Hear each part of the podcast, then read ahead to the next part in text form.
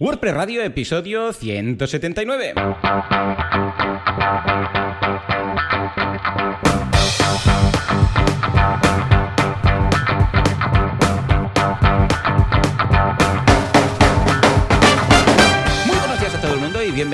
Más, una jornada más, un miércoles más a WordPress Radio, el programa, el podcast en el que hablamos de este fantástico CMS llamado WordPress. ¿Y quién hace esto? Bueno, pues como cada semana, Joan Boluda, servidor de ustedes, consultor de marketing online y director de la academia de cursos boluda.com y Joan Artés, experto, expertísimo en WordPress que podemos encontrar en joanartés.com. Joan, muy buenos días. Muy buenos días. ¿Qué tal? ¿Cómo va todo? ¿Alguna novedad? ¿Alguna web? ¿Algún algo? Pues sí, bueno, esta semana está un poco paradito todo, ya sabes, estamos entrando en agosto, tenemos el COVID por ahí. que sí, Con COVID o sin COVID, agosto es agosto, ¿verdad? Agosto es agosto, muy paradito. Pero bueno, mira, no la actividad WordPressera no para. Y Ujú. nada, en, en agosto, o sea, el mes que, que entramos ya la semana que viene, tendremos ya WordPress 5.5. Guau. Y nada, ahí lo estoy, sí, lo estoy probando y tal. Y bueno, tenemos actualizaciones automáticas de los plugins y, y themes. Luego también hay una cosa, bueno, en beta que entrará con el plugin de Gutenberg, que es uno de los menús como bloques de Gutenberg. Esto Ya tocaba, ¿eh? Cuando exacto. metieron a los widgets, dije, poco falta para meter menús aquí dentro. Mm, Exacto. Y nada, y esto como es una parte del proceso del tema de la full site experience, ¿no? Toda Mm. esta funcionalidad para hacer que, que Gutenberg se pueda editar toda una página, pues bueno, esto lo van haciendo poquito a poquito, ¿no? Una de las cosas que probar ya. Luego tendremos ya el directorio de bloques, que esto es una cosa súper interesante, en el que básicamente es que cuando añadamos un, un bloque desde una entrada o desde una página, desde la parte eh, superior izquierda, pues tendremos los bloques y al buscar, pues nos saldrá pues una, los bloques que estén disponibles en el repositorio y que podemos instalar. Sí, sí. Esto, esto está muy bien porque no- nos ayudará un poco, pues bueno, ayudará mucho a los usuarios, ¿no? Añadir bloques sin tener que ir buscando plugins, instalar tal. Y, y está, está genial. Sí, porque son Es- cosillas que nosotros ya tenemos muy por la mano, pero que en ocasiones, pues, escucha, si alguien está empezando, es como lo de, yo sé, incluso los menús, mm, que, que un menú tengas que ir al apartado de apariencia, menús y tal, para que aparezca ahí. Eh, claro, cuando estás acostumbrado a otro CMS o a no usar CMS, al principio, pues no lo encuentras, y es normal. Claro. O sea, que todo lo que sea eh, el proceso de creación cerca de donde esperas que esté, pues escucha, ayuda mucho. En este sentido, el personalizador ha ayudado mucho. Porque, claro, la gente activa el personalizador, hace clic en un lado y dice, aquí, yo quiero algo aquí. Y entonces a mano izquierda pues ya se le abre lo que haga falta, el menú, el widget, lo, lo que sea. Con lo que muy bien en ese sentido, escucha. Sí, sí.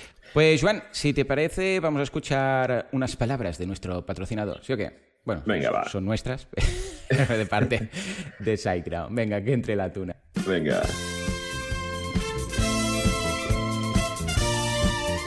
Hay un mundo lleno de agosto, hay un mundo lleno de vacaciones, hay un mundo que está empezando a desconectar, la gente posteza, hace calor y nadie quiere trabajar. Pero hay alguien que siempre está de guardia, que siempre está ahí con las webs arriba, rápidas, con soporte, bueno, lo tiene todo, es, es, es. Pues sí, efectivamente, porque a diferencia de otros hostings, SiteGround no cierra la web por agosto. ¿eh? No llega agosto y dice, eh, todas las webs cerradas, que aquí nos vamos a la playa y tal. No, no, no. Están ahí 365 días al año, 24 horas al día. Hoy no tengo que añadir eco porque, como podéis escuchar, pues estoy eh, en una ubicación distinta de la habitual. ¿Por qué? Porque los que me seguís en Instagram sabréis que estoy cambiando la ubicación de donde habitualmente grabo y donde estoy ahora aún no tiene todas las espumitas, estas absorbentes de sonido y tal. Con lo que seguramente me vais a escuchar un poco peor que lo habitual. No es que sea un pecado mortal, pero seguramente podréis escuchar que estoy en una sala un poco minimalista más grande. ¿m? En las próximas semanas espero ya tenerlo todo bien y volver al nivel de calidad que se espera de WordPress Radio. Y hablando de nivel de calidad, por favor, Joan, ¿de qué vamos a hablar hoy de la fantástica gente de SiteGround? Pues mira, vamos a seguir con los hostings que no son de, de WordPress para un Mm. poco, pues hacerlo un poco diferente. Y en este caso vamos a hablar del hosting Magento. Anda, mira. Sí, sí, sí, porque eso siempre pasa. Recordemos que Tienes- Magento es un e-commerce, ¿eh? con una curva de aprendizaje un poco más que WooCommerce, pero ahí está.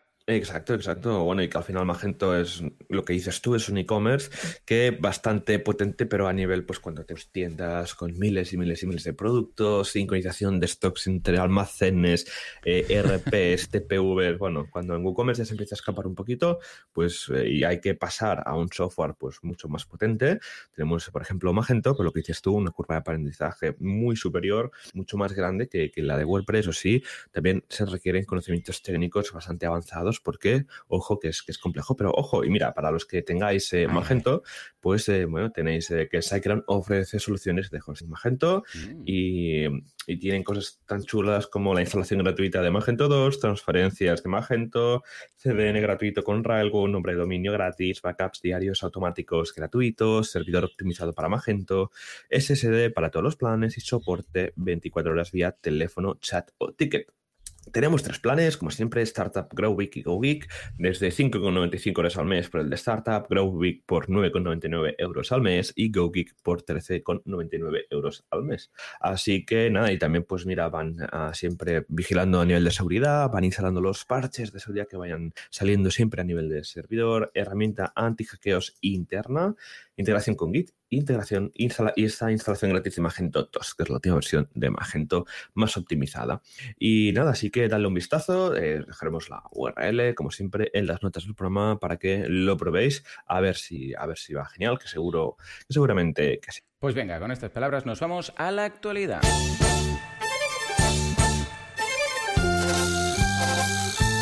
Actuapress, Prestualidad, llamadle como crea. Prestualidad me ha gustado, tiene nombre de cafetera. Señores, ¿qué pasa con Gutenberg? ¡Hey, plugin! Quieto, pero bueno, bueno, bueno, tenemos novedades y vamos a empezar como Dios manda por el directorio de bloques que está repasando un poco las guidelines que tenía. Uh, me refiero a que para aparecer en el directorio de bloques necesitas cumplir ciertas características. Bueno, pues lo están modificando porque, bueno, hay algún caso en el cual la gente se ha quejado porque tiene límites de lo que debe ocupar el plugin, el máximo, la monetización no está permitida.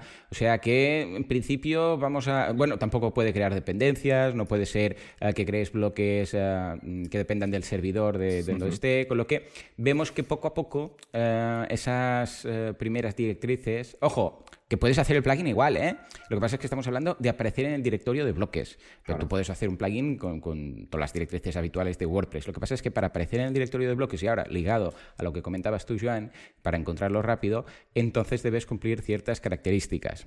Con lo que os dejamos enlace en las notas del programa por si estáis pensando en desarrollar algún uh, plugin con bloque y ese bloque uh, queréis que aparezca en el directorio de bloques como tal. Que de hecho, una vez más, es que a mí me recuerda mucho cuando empezaron los widgets yo, yo, me acuerdo cuando WordPress no tenía widgets y cuando veías en el directorio de themes eh, si, el, si el theme estaba widget ready o no. Y era como, ostras, a ver si encuentro algún theme que tenga widgets, o sea, que acepte widgets.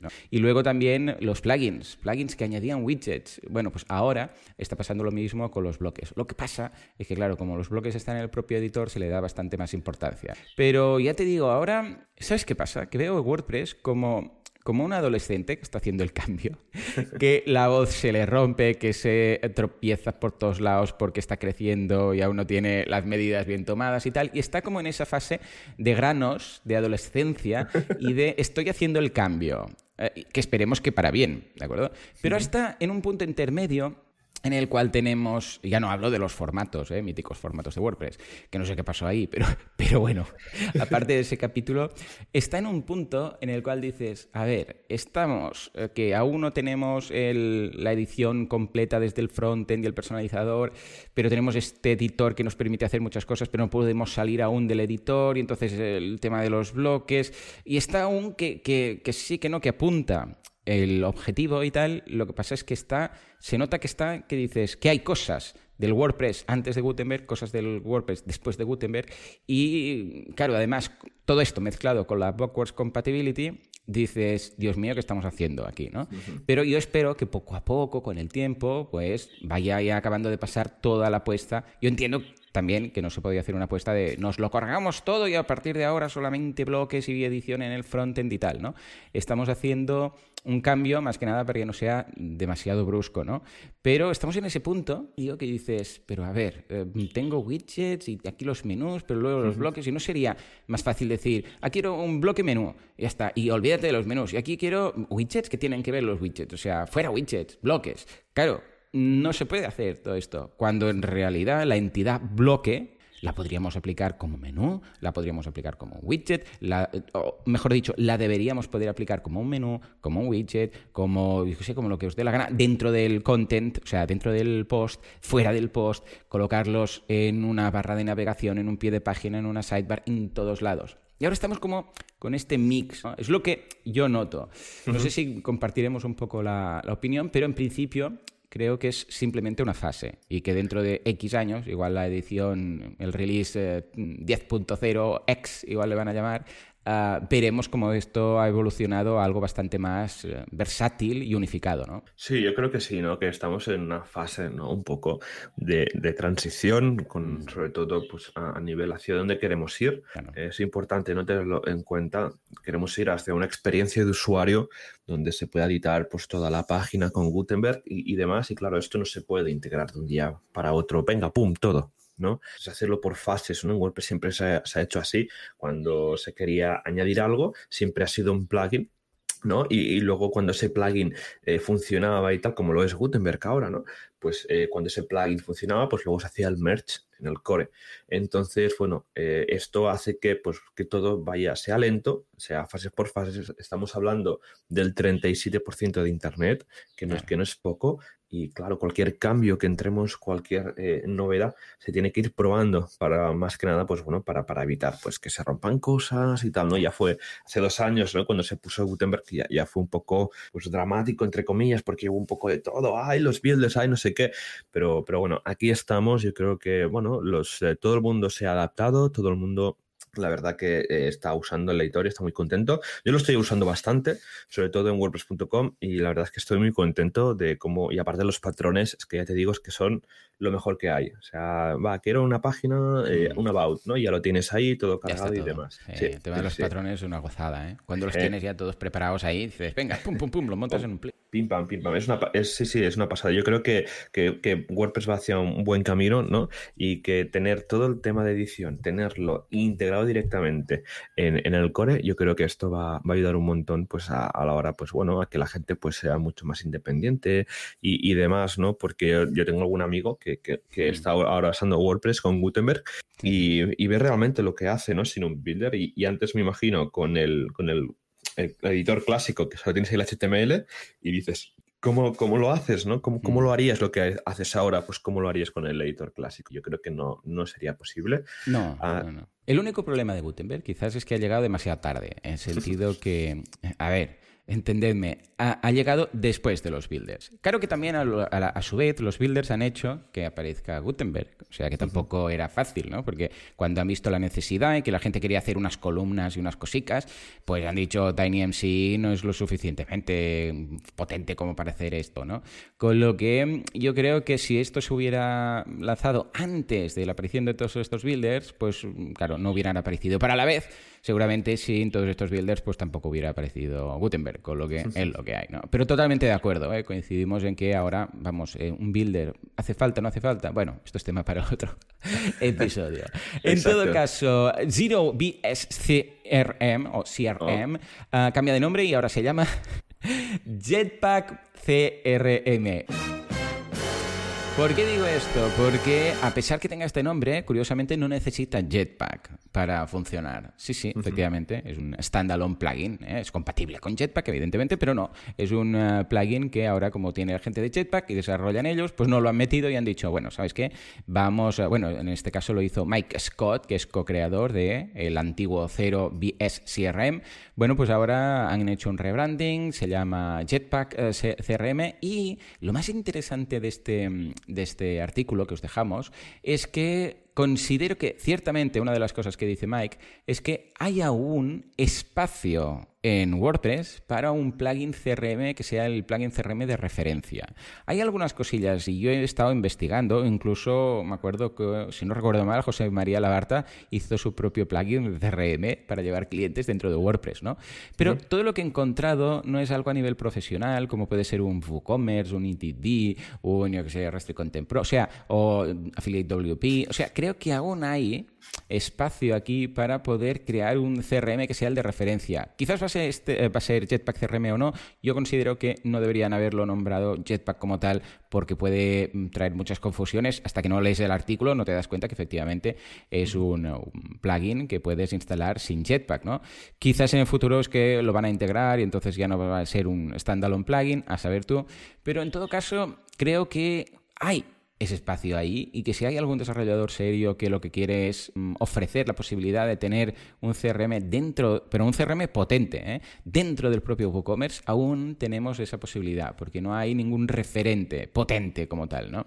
¿Cómo lo veis, Juan? Sí, yo lo veo, justamente lo vi la semana pasada, que Jetpack ha comprado un, plugin de, CRM, creo que es jetpack.com barra, barra CRM, y bueno, es interesante que sobre todo para gente ¿no? que le encanta el tema de, bueno, de los, de los CRM y que a veces pues faltaba un poco, sería pues la parte de WordPress, ¿no? Yo me acuerdo haber integrado pues típico formulario de contacto en, en un formulario de contacto en una web corporativa y enviarlo a un CRM, ¿no? Por, sobre todo por el tema de cuando entran leads, cómo gestionarlos y demás.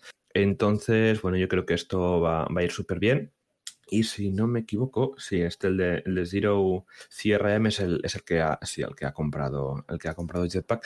Pues eh, la verdad es que bueno, que irá bien pues para toda esa gente que quiera buscar pues una, una integración, una, bueno, una, una gestión de, de, leads, por ejemplo, para todo el tema pues de, bueno, pues de, dentro de, de, su WordPress, ¿no? Sí que el de, el de Zero CRM entiendo que es mm. gratuito, ¿no? Sí, Está en el repositorio, vamos a dejar un enlace, mira, te lo dejo aquí en la escaleta para que lo puedas colocar.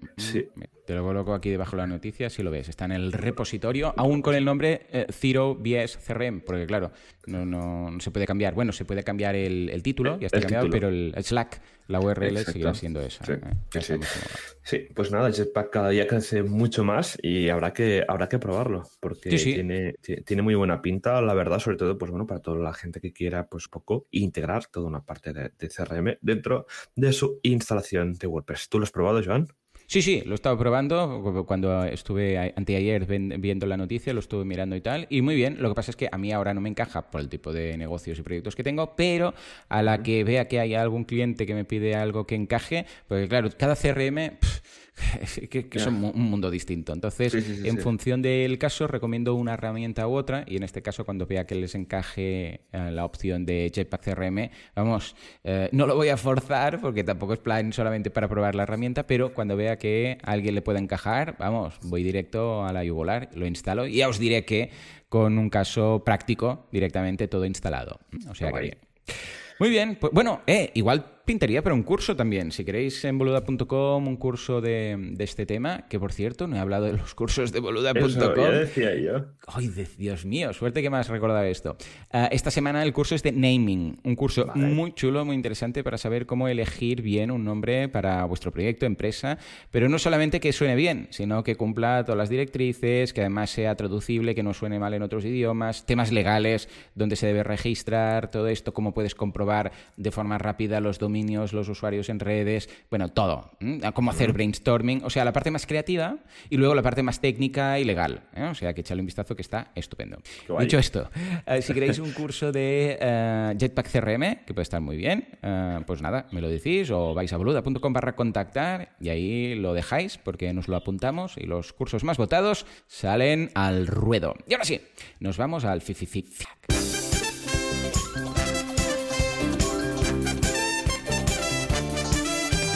Feedback, pre-feedback, press, flash press, da igual. Las preguntas de la audiencia.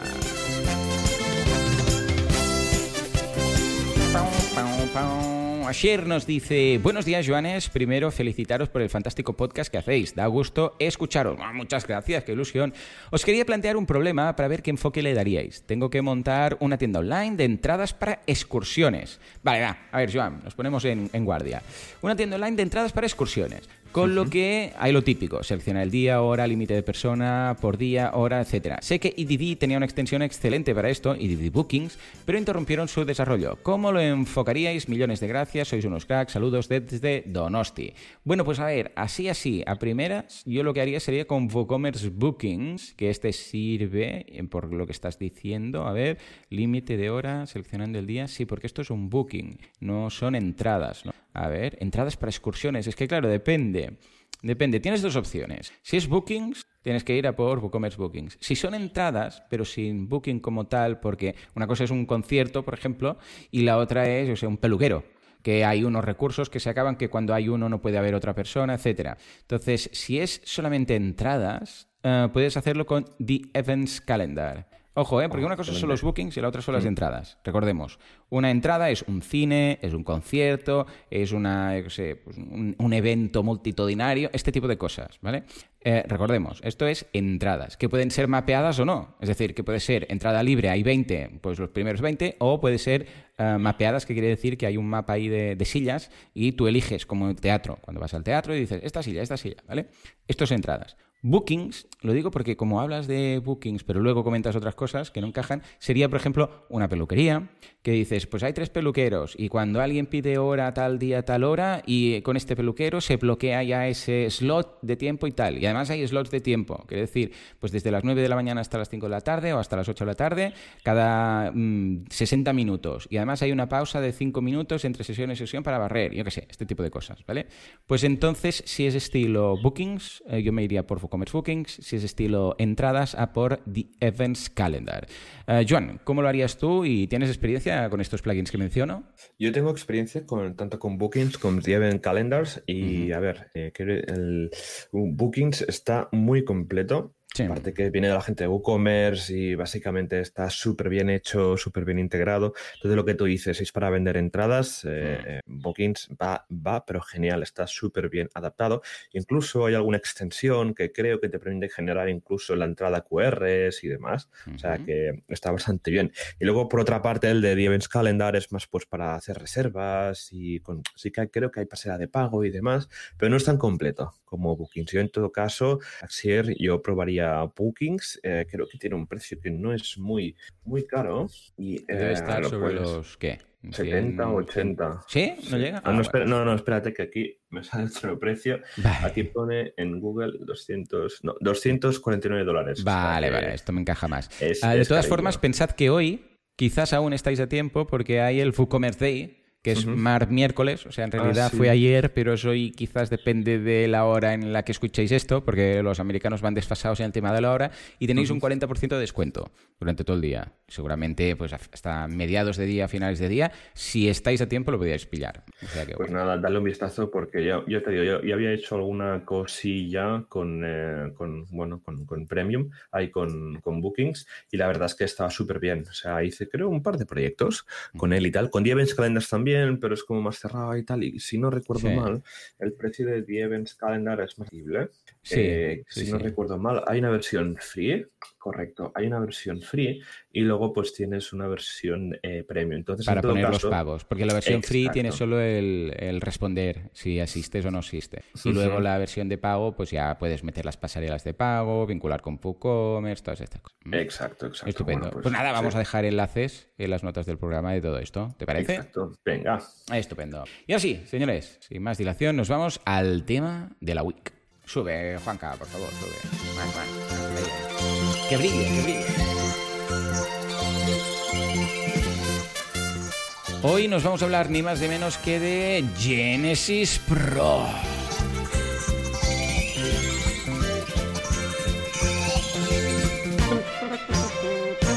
Me tengo que controlar hoy porque si grito mucho, hace mucho eco. Pero bueno, ningún problema. Eh, Juanca no está además, porque como, como estoy con el cambio, pues no tiene espacio él y hoy estoy yo solo. Con lo que, gracias por vuestra paciencia.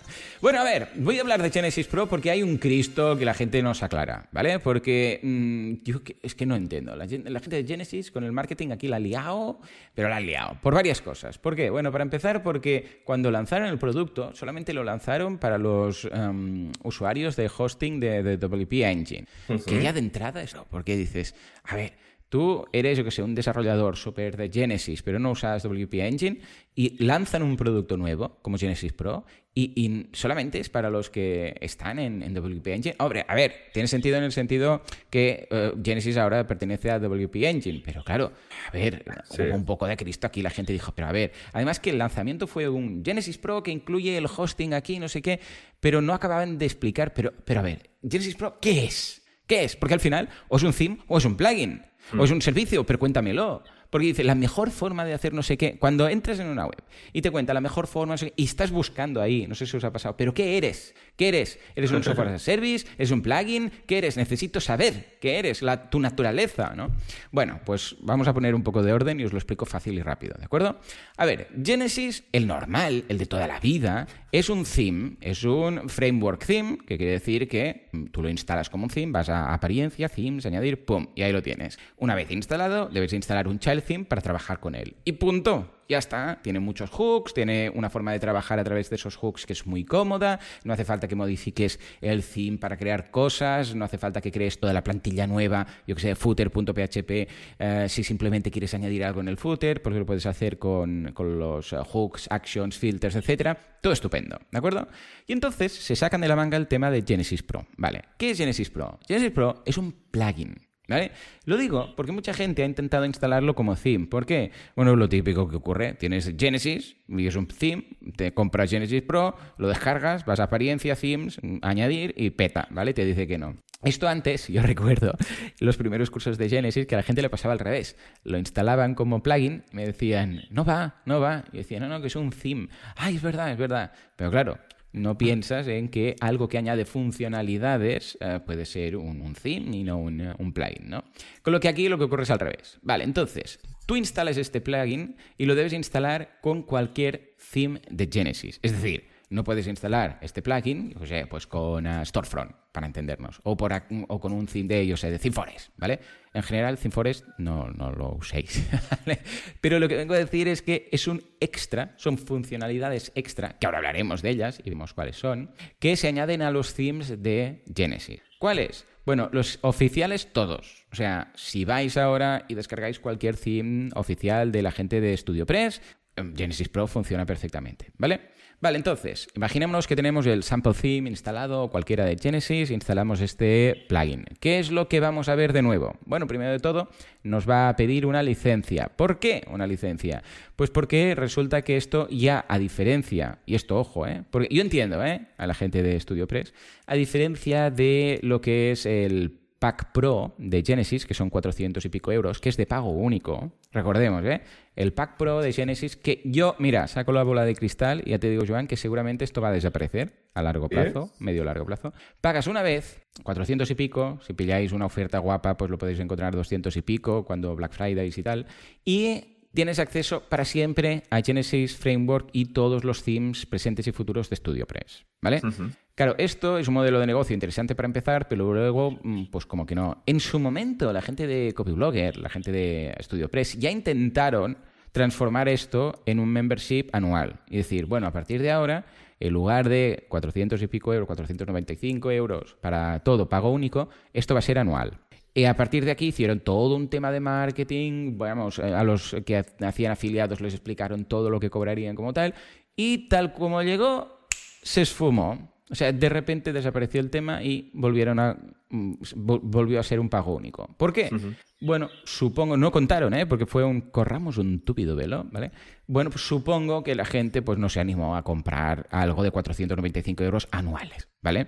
Con lo que volvieron al pago normal, típico. Eh, y tampoco hicieron nada, no, comentaron nada en el blog, no veis ninguna entrada, simplemente veis que de repente pues eh, pago único una vez más. Bueno, pues en este caso van a intentar recuperar el tema del pago único, pero con un pago de 360 euros que te da acceso a Genesis Pro y todos los themes de StudioPress. O sea, va a ser, volvemos a probarlo, ¿vale? A ver qué. Han puesto 360 euros anuales, rollo que veas a nivel de marketing que es menos de un euro al día, y dices, bueno, igual solamente por la parte de Em, tener todos los themes, pues ya quizás me sale a cuenta. Pero claro, mientras está compitiendo con uno de 495 de todos los themes, pago único para siempre, aún le va a costar. Por eso yo ya veo que en el futuro seguramente el de 495 va a desaparecer. ¿Vale? Dicho esto, instalamos el tema, metemos la licencia anual, esta, el código, la key, que hasta ahora Genesis nunca había funcionado con keys, ¿Y qué es lo que tenemos? Bueno, pues lo que tenemos es una parte de creación de contenido nueva. ¿Qué se puede hacer con esto? Se pueden crear lo que sería content sections, esto estamos hablando del editor, y luego layouts. Los content sections son grupos de bloques. O sea, aquí hay tres cosas que te añade, ¿vale? Son bloques, o sea, aparte de los típicos que vienen con uh, WordPress, pues tenemos bloques nuevos. Por ejemplo, tenemos un spacer que ya existe, un espacio para colocar espacio entre bloques, pero potenciado, que tiene extras.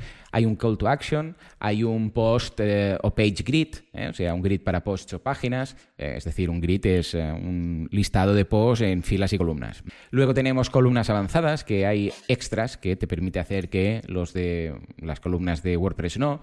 Tienen los layouts, tienen... Ah, ah, esto está muy bien, es muy chulo. Uh, device mockups, que los device mockups son mockups de mm, dispositivos. Por ejemplo, un iPad, ¿no? Típico que dices, ay, quiero aquí como un iPad o un iPhone con una imagen dentro. Bueno, pues puedes crear estos device mockups. Tienes portfolios, tienes testimonials, tienes profile box. Bueno, esos extras que dices, hombre, pues mira, está bien tenerlo porque es algo habitual. Tener testimonios, tener un portfolio, tener, tener la necesidad de colocar aquí pues un mockup de, de un iPad o de un elemento, ¿vale? Con lo que en ese sentido esos bloques extra están bien. Pero más allá de los bloques, añaden secciones y layouts. Las secciones son colecciones de bloques que ya vienen preparadas, ¿eh? como los patrons en, este caso, ¿vale?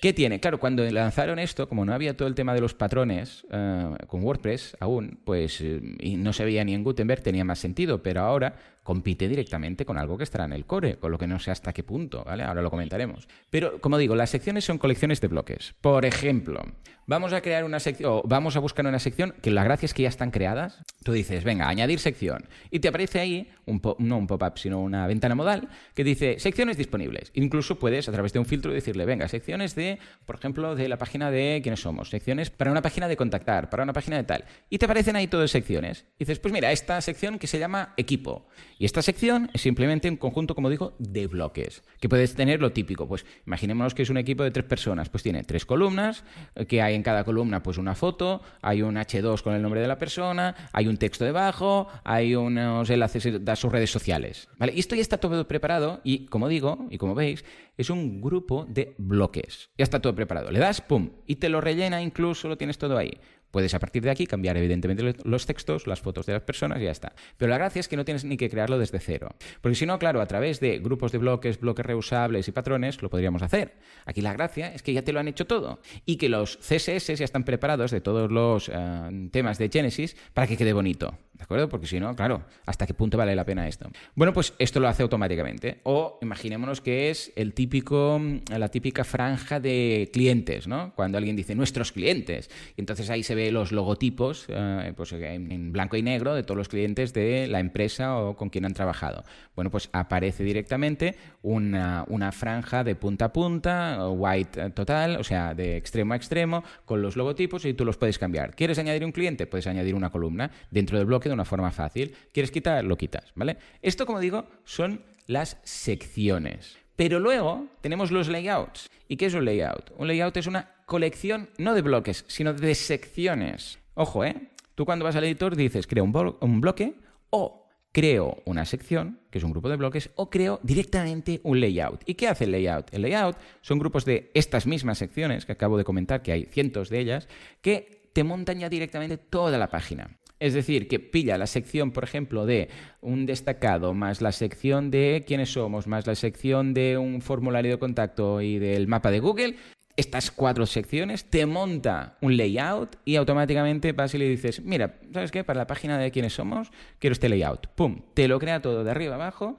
un grupo de secciones, que a su sección cada vez a su vez es un grupo de bloques, y ya lo tienes todo. Ya tienes la página montada. Evidentemente lo puedes modificar, faltaría más. Puedes decir, hey, pues ahora entro en una sección, un layout, un bloque, modifico, quito, muevo, arrastro, ¿vale? Pero la idea es que te permite de una forma muy rápida crear una sección, o sea, a nivel bruto podríamos decir, pues igual el 80%, 70-80% del trabajo. Luego, evidentemente, tenemos que ir, retocar, modificar cosas y tal. O lo podemos dejar como tal. Pero la gracia de todo esto es que ya viene todo adaptado a nivel de diseño para que quede bien. Porque en muchas ocasiones puedes decir, ah, pues mira, hemos visto colecciones de bloques que puedes copiar y pegar y quedan ahí, ¿no? Pero ¿cuál es el problema? Que flaquean el tema del diseño. Es decir, que tú lo ves en, sé, en una galería como podría ser Gutenberg Hub y dices, oh, qué chulo que queda aquí. Pero claro, cuando lo copias y lo pegas, ah, el CSS. Entonces, ¿qué tienes que hacer? Buscar CSS, copiarlo, pegarlo a través del plugin de Blog CSS o colocarlo en style.css. En cambio, Aquí ya vienen todos los themes de StudioPress preparados para todas estas secciones y layouts. Con lo que arrastrando, eh, digo arrastrando, haciendo clic, pum, pum, pum, va quedando todo. ¿De acuerdo? Además, puedes añadir secciones favoritas, puedes crear tus favoritos para, si poco a poco vas viendo que hay 10, 12 secciones que te encajan mucho, 10, 10 o 12 layouts que te encajan mucho, pues las tienes disponibles de forma rápida y son reusables, de forma que luego puedes decirle, hey, ¿sabes qué? Uh, esta misma sección que es un CTA con un botón y un texto y tal, lo voy a reutilizar aquí, aquí aquí. ¿De acuerdo? Bueno, todo esto de aquí, ya os digo, es en cuanto a la creación de contenido. Pero luego también tiene un par de cosas más que quiero destacar, que creo que pueden ser interesantes en algunos casos. El primero es el de permisos de bloques. Esto no sé por qué lo han hecho, la verdad. Lo veo interesante en ciertos casos, pero no pensaba que fuera una prioridad. Y el caso es que, vamos, lo han sacado como si fuera algo muy vital. Que es que te permite, en función del rol de la persona que está conectada, es decir, si es un autor, si es un administrador, si es un editor, si es un colaborador, puedes activar o desactivar no bloques, no secciones, sino los elementos de personalización de cada bloque. Por ejemplo, hay un bloque que es el de columnas, ¿vale? Pues tú puedes decirle, hey, en el bloque de columnas, cuando alguien lo selecciona a mano derecha, en la sidebar, pues te dice número de columnas y tú seleccionas, ¿no? En el editor nuevo, en Gutenberg. Luego también puedes decirle, pues, color de fondo. También lo puedes decir, sé, título de la columna, ¿vale? Todo esto que aparece en el, en, el, en el panel derecho cuando tienes un bloque seleccionado. Bueno, pues esto, a nivel de cada una de estas cosas que se puede hacer con cada uno de estos bloques, lo puedes bloquear en función del rol. De forma que puedes decir, mira, yo este, esta sección, por ejemplo, de testimonials, la voy a colocar aquí, pero solamente los administradores van a poder modificar este bloque. El resto de personas, pues por ejemplo, el tema de la letra no la van a poder cambiar, el número de columnas tampoco y esto tampoco. O sea, no es que prohíba el bloque en sí, sino lo que se puede hacer dentro del bloque. Y esto, ya te digo, es interesante para qué? Para que el cliente no la líe. Es decir, que el cliente no le dé por hacer cosas de... Porque claro, si es para uno mismo no tiene sentido, porque eres el administrador y siempre podrás. Pero si como webmaster le creas esto a un cliente y luego el cliente empieza a toquetear las opciones del bloque, claro, puede ser que estropee el diseño. ¿De acuerdo? Entonces tú puedes decir, mira, ¿sabes qué? El selector de color lo voy a quitar. Entonces, que trabaje solamente con los colores creados en el CSS y ya está.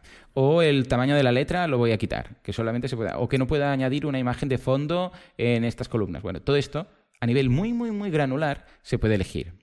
Simplemente eliges el bloque, el atributo que quieres quitar del bloque y qué rol puede hacerlo y no puede hacerlo. Muy bien, y finalmente, que esto no lo había visto en ningún sitio más, eh, se puede hacer y se puede lograr eh, con AdMinimize, que es un plugin que lo hace simplemente detectando el rol y quitando por CSS, ojo, no por código, sino por CSS. Eh, es decir, que podría llegar una persona que tenga acceso al, o sea, al inspector de Chrome a volver a activarlo, pero por CSS podría, podrías añadir o quitar opciones. Bueno, está bien. Mm, ya te digo, no pensaba que fuera tan tan vital, pero supongo que como StudioPress está y Genesis está muy pensado para desarrolladores, pues para que sus clientes no la líen, ¿vale? Y finalmente tiene tres pequeños extras, que son uno lo que ya he comentado en su momento, que son todos los themes de StudioPress, o sea, cuando compras esto tienes acceso al framework y a todo el resto. Luego tienes eh, ilimitados sites, es decir, que no es por número de sites, sino que compras una vez y lo puedes implementar en todos los lados. Y finalmente un extra que va ligado evidentemente a, a la gente que posee ahora a la gente de Genesis, que es un año de eh, hosting en WP Engine. O sea que tienes, bueno, está bien, un año gratuito para empezar la web, pues mira, si pillas, si, pillas este pack, pues tienes un año. Lo que pasa es que, claro, a ver, eh, no veo a una persona que vaya a montar una web desde cero, o sea, solamente para ellos, un consumidor final, pagar 360 euros, ¿vale? Para ahorrarse el hosting de un año. Porque claro, hasta cierto punto dices, hostia, que tengo un año, un hosting compartido de 5 o 10 euros, 360 cambio. Eh, claro, tampoco entiendo que diga, ah, pues sí, porque tendré los 11, 20, 50 themes de StudioPress. Ya, bueno, pero ¿para qué te sirve si vas a necesitar uno? Es decir, para una persona única, para un usuario final, no creo que no le salga muy a cuenta, porque le sale incluso más barato pillar un hosting normal y mm, uno de los themes de Genesis. Esto lo veo más para agencias. Para agencias sí que lo veo muy no-brainer. Para implementadores web también lo veo muy bien. Pero dice, hey, ¿sabes qué? Yo estoy todo el día montando webs así, soy implementador, eh, me va a ir genial. Entonces también, lo que pasa es que un año de hosting en WP Engine, dices, si soy un implementador y voy a tener que hacer este año, o sea, 100 webs o 50 webs, un hosting uno, ¿para qué me sirve? ¿no? Por eso digo que no acabo de ver, pero bueno, supongo que es un extra de toma, aquí lo tienes, si lo quieres, pues lo tienes. En fin, y esto es Genesis Pro. Puedes crear layouts y puedes crear secciones sin necesidad de, sobre todo con el tema de los patrones. Ahora me, cuentas, Joan, a ver si, si lo ves, no sé, interesante, tú que eres tan fan de los patrones y tal. Pero, um, claro, antes tenía más sentido, pero a la que Gutenberg le meta un poco más de gas, creo que el tema de las secciones y layouts va a quedar un poco atrás. A no ser que lo que hagan es que añadan a su propia galería muchas secciones muy bien diseñadas, muy bonitas, que encajen muy bien en sus themes, para así poderte ahorrar la creación inicial de las mismas y luego simplemente las puedes utilizar. En fin, pues esto es Genesis Pro. ¿Cómo lo ves, Juan? A ver, lo veo, lo veo guay siempre que, hablas de, Genesis, siempre, bueno, me, provoca, ¿no? Curiosidad como, como es y tal, porque nunca, no tengo la suerte de trabajar en, ningún proyecto de, Genesis, ¿no? Y sobre lo que comentabas, de los patrones y demás, y es una cosa que tenemos que ver cómo evoluciona. Porque los patrones es una cosa que va a venir en cero coma en Gutenberg y bueno, y tiene su propia API, la gente podrá añadir sus propios patrones. Claro. Y a lo mejor lo que va a hacer Genesis es, eh, bueno, insertar, mover sus patrones a Gutenberg seguramente, ¿no? Los acabará migrando hacia allí más que nada por, por esto, ¿no? Porque al final hay que, hay que adaptarse al cambio, hay que adaptarse al editor de, bloques y veremos un poco, ¿no? Que al final sí que Genesis es como, bueno, como su nombre, es framework, ¿no? Al final. Hmm. Entonces yo creo que se tendrá que ir adaptando a Gutenberg. No sé si ahora se ha ido adaptando, si no se ha ido adaptando. Sí, está 100% con Gutenberg todo adaptado. Además tienen aún apostado comprando Atomic Blocks y tal. Lo único que ya te digo, todo lo que mencionan aquí se puede llegar a hacer eh, con plugins gratuitos. Entonces, claro, lo único, lo único es que, lo que te decía, lo del diseño. O sea, plugins que tú lo instalas y dices, ay, quiero una sección de equipo. Eh, de estos ya hay, ¿vale? Eh, la gracia aquí es el tema de que ya te viene todo diseñado que no tienes que tocar nada. ¿vale? Porque si no, tú instalas algún plugin o la extensión de Chrome de, Genesis, de mm, Gutenberg Hub y ya está. Y ya tienes ahí lo mismo, ¿vale? O sea, y sin locking ni nada. Eh, con lo que, claro, eh, aquí realmente lo que marca la diferencia es que ya viene, claro, como lo estás haciendo con un eh, tema de Genesis, en este caso de StudioPress, pues ya, ya se ve bonito. En cambio, estas galerías normalmente pecan del problema que el CSS no está adaptado. Por otro lado, claro, esas galerías y esos plugins que ofrecen esto se pueden instalar en cualquier theme. No hace falta que sea uno de StudioPress. Con lo que, a ver, Resumiendo, para el mm, desarrollador, implementador que utiliza Genesis en todos sus proyectos, esto está muy bien. ¿Por qué? Porque es muy cómodo. El hecho de decir, hey, instalo, ¿cuál le dices a tu cliente? Venga, StudioPress, todos estos teams, ¿cuál quieres? Ah, pues este, venga, te lo instalo. Además, ahora el instalador de StudioPress ya te deja como el demo, con lo que escucha lo tienes ideal y a partir de aquí entras en cuatro o cinco páginas, haces las modificaciones, cargas los layouts y lo tienes todo rápido, ¿vale? En ese aspecto, para esas personas, lo veo muy bien. Y además que al estar todo en el ecosistema de Genesis, pues sabes que te va a funcionar muy bien todo y que se va a ver todo muy bien, ¿vale? En cambio, de la otra forma, bueno, tienes que ir trampeando más más, porque un theme de por aquí, luego este, este plugin de layouts y de content y de no sé qué, eh, que también lo puedes hacer tú, pero claro, si lo haces tú tienes que ver que ese theme eh, trate bien pues estos bloques. En cambio así es, mira, ¿sabes qué? Como está todo en el, en el ecosistema, lo meto, sé que se ve bien, sé que no habrá problemas y ya está. Con lo que para estas personas bien, pero para el consumidor final no lo acabo de ver. Yo personalmente hubiera empezado simplemente cambiando el modelo de negocio, hubiera dicho, hey, en lugar de 500 eh, dólares al año, esto van a ser 300 y va a ser anual. Punto. Algo así. Y a partir de ahí, ir incorporando todas estas cosas, quizás como, ojo, ¿por qué no? Como un plugin, pero que esté ya en esa misma anualidad. Lo que pasa es que no hubiera potenciado quizás tanto el tema de eh, los permisos de bloque, de añadir y quitar. Pero una vez más, yo hablo desde el desconocimiento. Igual resulta que esto era algo que la comunidad de Genesis se pedía mucho. Porque lo típico que montas en una web y luego cuando el cliente empieza a trabajar en ella, pues la lía, ¿no? En cuanto a... Pero bueno, ya te digo, aparte de esto, lo veo como interesante. Yo personalmente no lo utilizo, he estado jugando con el, con el plugin y tal, pero porque yo tampoco ahora es que esté implementando muchas webs. y ahora me dedico más al marketing, para proyectos propios no me hace falta el tema de los layouts, pero entiendo que para mm, implementadores puede, puede estar estupendo. Sí, lo de siempre. Muy bien, muy bien. Bueno, ah, en principio el tema de los patrones debe estar ya puntito a puntito. ¿Sale en 5.5 ya o no? En principio habría que confirmarlo, a ver hasta qué versión, pero yo creo que sí, porque lo estoy viendo que más o menos se está adaptando bastante bien. Habría que confirmarlo hasta qué punto. Mira, a ver, yo, yo ya te digo, de momento con los bloques reusables estoy encantado, porque el típico bloque de CTA, que debes colocar cada dos por tres, que es con eh, una, barra horizontal con un botón, algún claim y el, y el, enlace a suscribirse, típico. Esto, claro, mucha gente ahora lo puede utilizar y le dices al cliente, hey, pues cuando escribas un blog, ahí digo, un post en el blog, pues eh, cada X párrafos, pum, puedes añadir esto, ¿no? O al final de la entrada, o aquí o ahí. Y no tiene que crear cada vez el fondo, el color, el texto, el enlace, no sé qué, sino que simplemente va a bloques reutilizables, lo coloca y tal.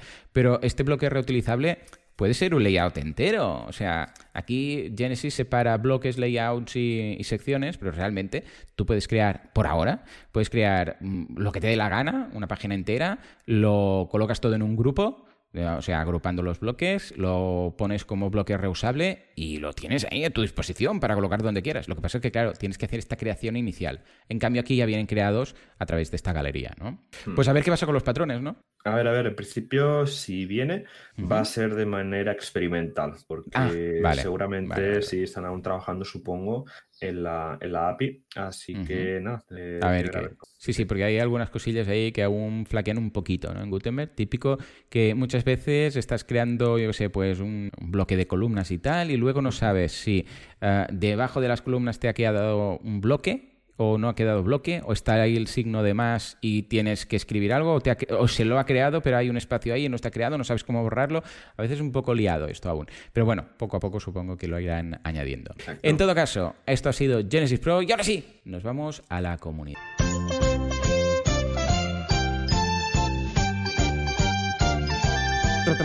Bueno, venga, va, Joan. Uh, WordPressers unidos jamás serán vencidos y aunque haya covirus, uh, COVID, eh, coronavirus, agosto, vacaciones y todo, seguro, seguro que alguien ha montado algo. Seguro, seguro, como siempre. Venga, dime, ¿qué hay, qué hay? ¿Qué hay? ¿Qué hay? Mira, tenemos, empezamos a este, este, este jueves, día 30, en WordPress Cartagena, cómo vivir desarrollando webs, orientado a freelancers y pymes. Esto en WordPress Cartagena este jueves. También tenemos en WordPress Málaga, cómo montar un podcast en WordPress de forma simple. Luego en WordPress Tarragona, semánticamente hablando, Roberto Tuñón. Y ya el viernes en WordPress Barcelona, los siete pasos de mi proceso de diseño web. Son los meetups que tenemos esta semana y tiene pinta que ya de cara a agosto está blanco el calendario. Sí, sí, no sé, yo creo que la gente, pues un parón, un pequeño parón, a ver si podemos irnos de vacaciones, aunque, aunque sea por, por, por la península, porque a ver cómo acaba todo esto. Así que nada, aprovechar todo el mundo para desconectar un poco. Y nada, recordar que todo esto son eh, eventos totalmente online. Y mira, en agosto, si queréis, eh, online podéis ver la WordCamp Minneapolis el 21 de agosto y ya de cara a... y sería la única WordCamp en online durante el mes de agosto y bueno, y tiene pinta y creo que está confirmado por la comunidad que todas las WordCamps de este año están, bueno, que están ya eh, online, todas en formato online y veremos a ver qué pasa el año que viene, pero como comentamos ya la semana pasada, las WordCamp, la WordCamp Europe del año que viene va a ser también. Estupendo, pues nada, iremos haciendo este seguimiento de WordCamps, Meetups, online, offline y todo. Y cuando regresemos a la normalidad y tengamos ya las WordCamps presenciales, nos harán aún más ilusión. Exacto. Muy bien, pues nada, hasta aquí el episodio, el programa de hoy. Espero que os haya gustado. Ya nos diréis qué tal. ¿Usáis Genesis Pro? ¿No lo usáis? Dejad los comentarios, comment down below, ¿eh? en las notas de, bueno, los comentarios del episodio de hoy que podéis encontrar en wpradio.es. Señores, nos escuchamos dentro de una semana, dentro de siete días. Hasta entonces, adiós.